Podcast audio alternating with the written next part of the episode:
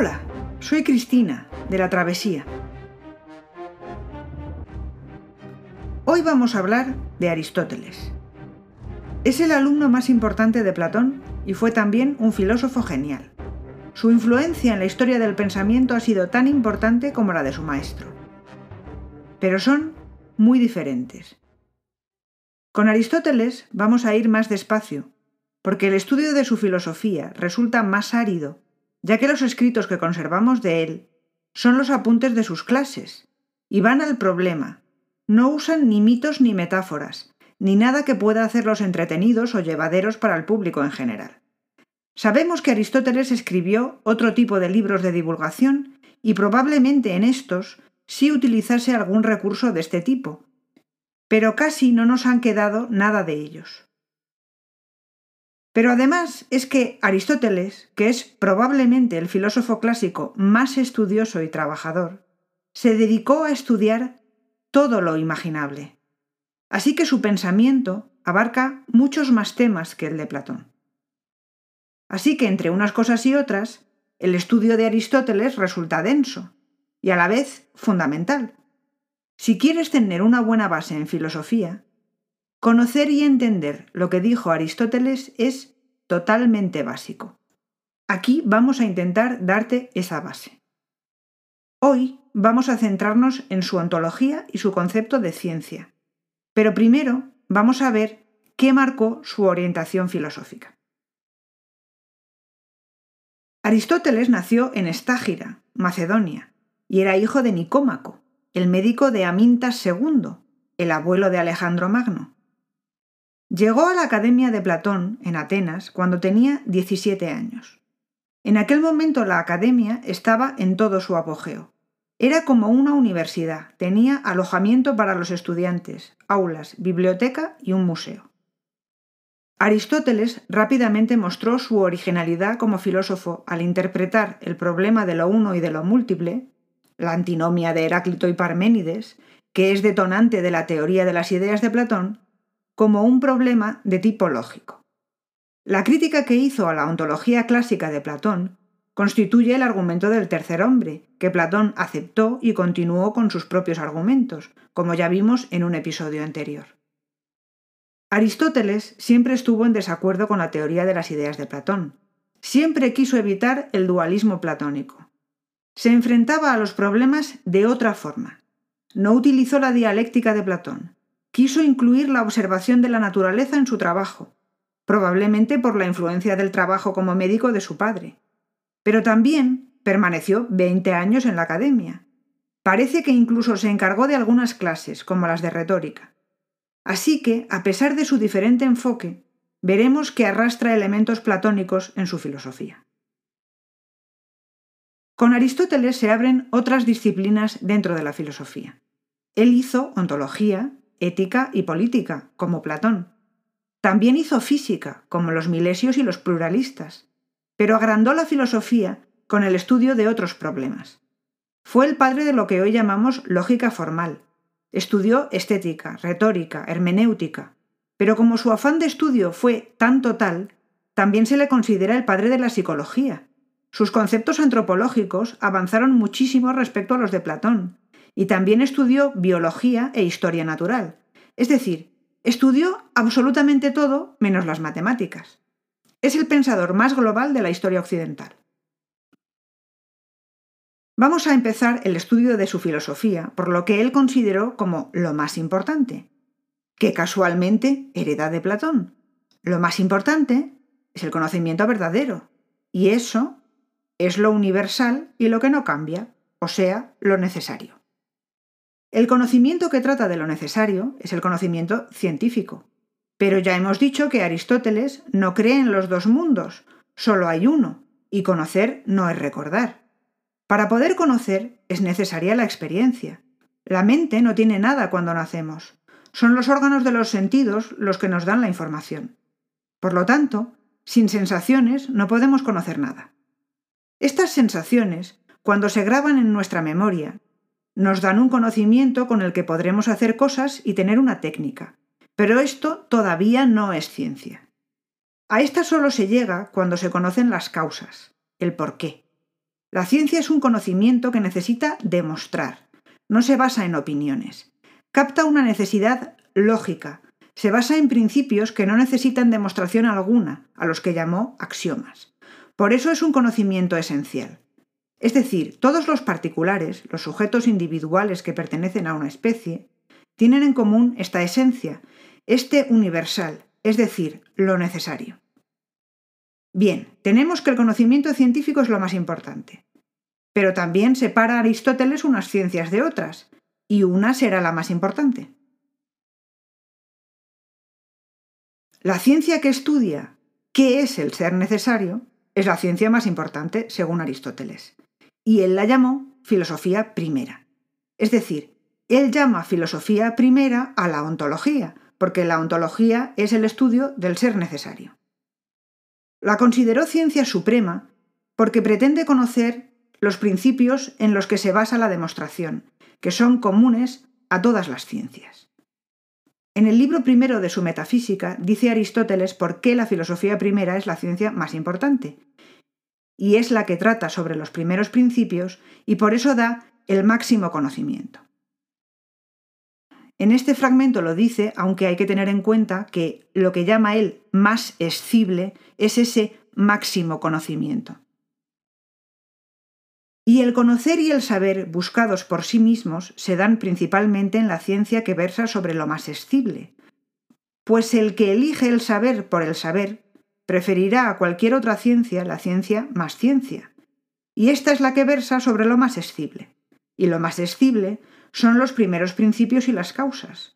Y es la más digna de mandar entre las ciencias y superior a la subordinada, la que conoce el fin por el que debe hacerse cada cosa.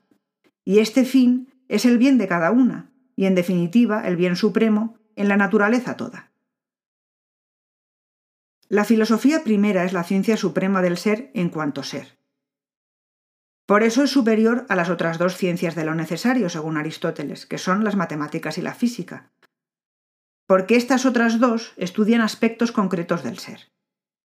Los axiomas son verdades que se aplican a todas las demás ciencias particulares.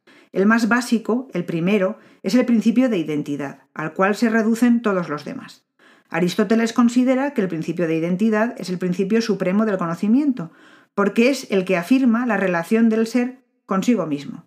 El principio de identidad nos dice que es imposible que el ser sea y no sea a la vez, en el mismo momento y en el mismo sentido.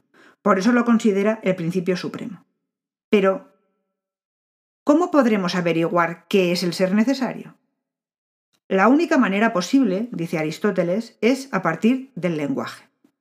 Si usamos el lenguaje para decir algo que se puede comprobar empíricamente, como por ejemplo Sócrates es un hombre, podremos averiguar si esta frase es verdadera o falsa.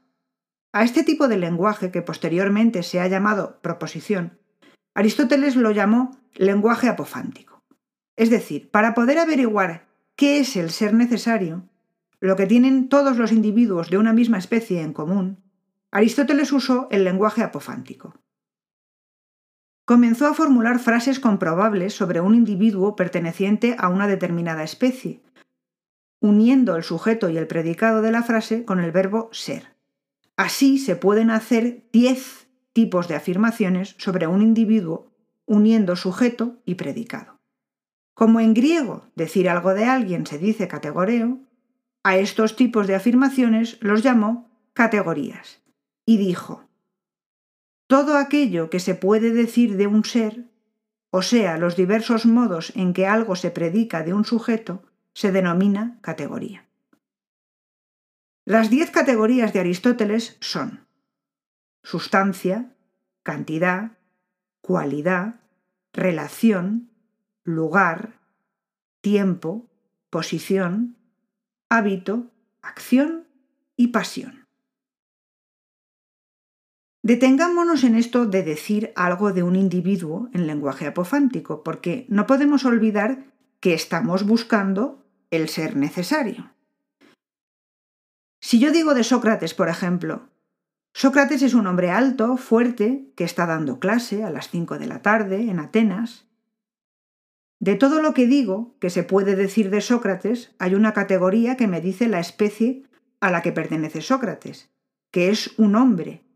A esta categoría es a la que llama sustancia. Esa es la que nos dice lo que verdaderamente es Sócrates. La sustancia es lo que está siempre presente, lo que no cambia. Por eso es el ser necesario. Las demás categorías, que también son ser, al poder cambiar, no están siempre presentes, y por eso las llamo accidentes o categorías accidentales. Como vemos, Aristóteles, en su concepto de verdad, su concepto de ser necesario, arrastra platonismo, porque la sustancia es lo que no cambia.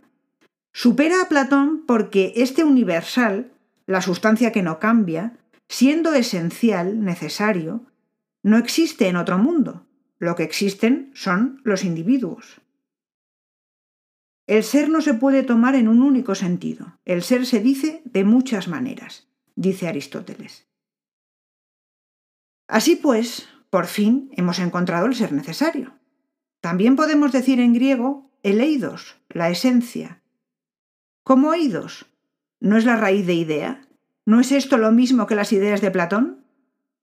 Sí y no. Es eidos, esencia, porque dice lo necesario, lo que no cambia. Pero eidos, esencia, no es la idea de Platón porque no existe en otro mundo, solo existe el individuo. En nuestro ejemplo, Sócrates.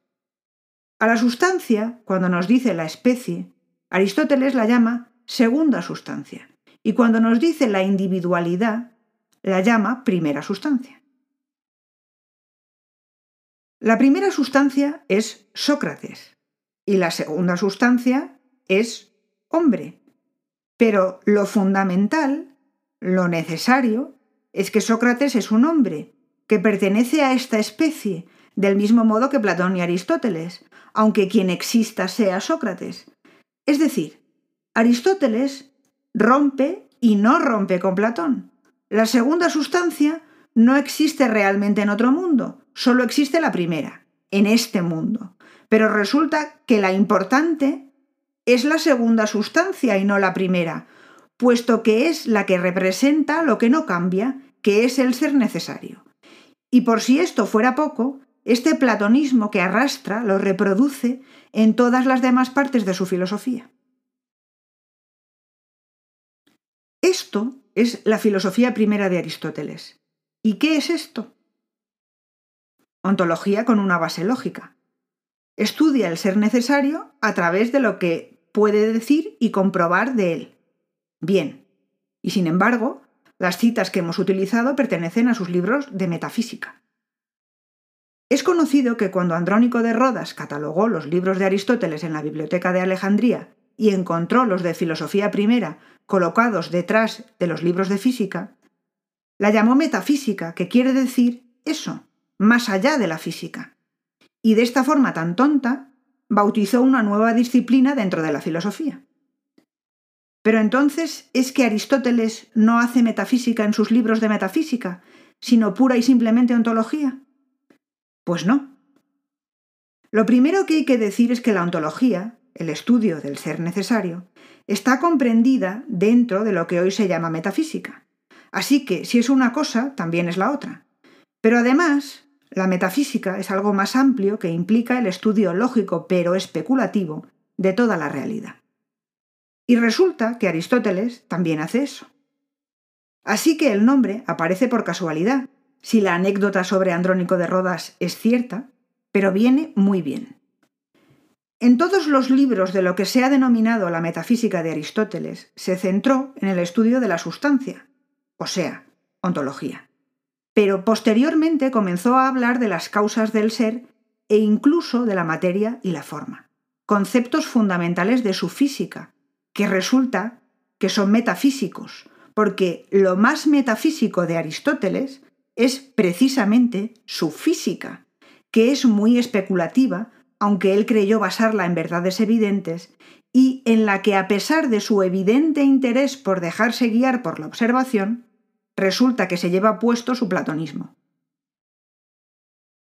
En el próximo episodio nos centraremos en la física aristotélica, pero ahora vamos a intentar que quede claro por qué esto es metafísico, cómo es que arrastra su concepción ontológica y su platonismo hacia la física. El ser necesario es la sustancia, ¿no? Y aunque Aristóteles no quiere ser dualista, pues resulta que sustancias tiene la primera y la segunda, que son el individuo de una especie que existe en la realidad y esa especie que lo que es existencia aparte no tiene, pero es lo que no cambia y por tanto es más ser necesario que la primera sustancia. Todo esto lo dice sin querer ser platónico. Bien, pues esto tiene su espejo en la materia y la forma. Cuando Aristóteles se gira hacia el estudio del mundo natural, a los seres naturales, que son lo mismo que las sustancias, pero ya vistos de forma parcial, solo en tanto que seres naturales, pues las sustancias en el mundo natural son la materia y la forma, porque son lo que constituye al ser natural. Entonces, Aristóteles, que no quiere ser dualista y quiere basarse en la observación natural, dice que todo ser natural está compuesto de materia prima, que es lo que ves y tocas, y de forma, que no es su forma o aspecto, no, es lo que no cambia, lo que es su especie, lo que determina qué le va bien y todo lo demás, porque la forma cobra una importancia mayúscula para Aristóteles y para muchos filósofos después de él. Y claro, lo llama forma sustancial, además para que se note más que la materia es la primera sustancia y la forma la segunda. Y claro, forma lo escoge así, al azar. Él, que no quiere ser platónico y que no se ha creído nunca la teoría de las ideas o formas.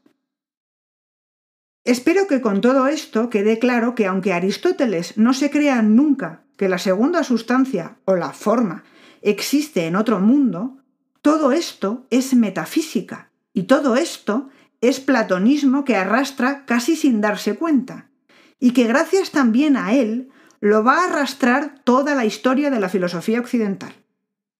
La verdad es lo que no cambia. Y ahora, además, lo que no cambia en realidad no existe, pero sigue siendo lo más importante. Como ya hemos dicho, es que Aristóteles llegó a la Academia de Platón con 17 años y se quedó allí nada menos que 20.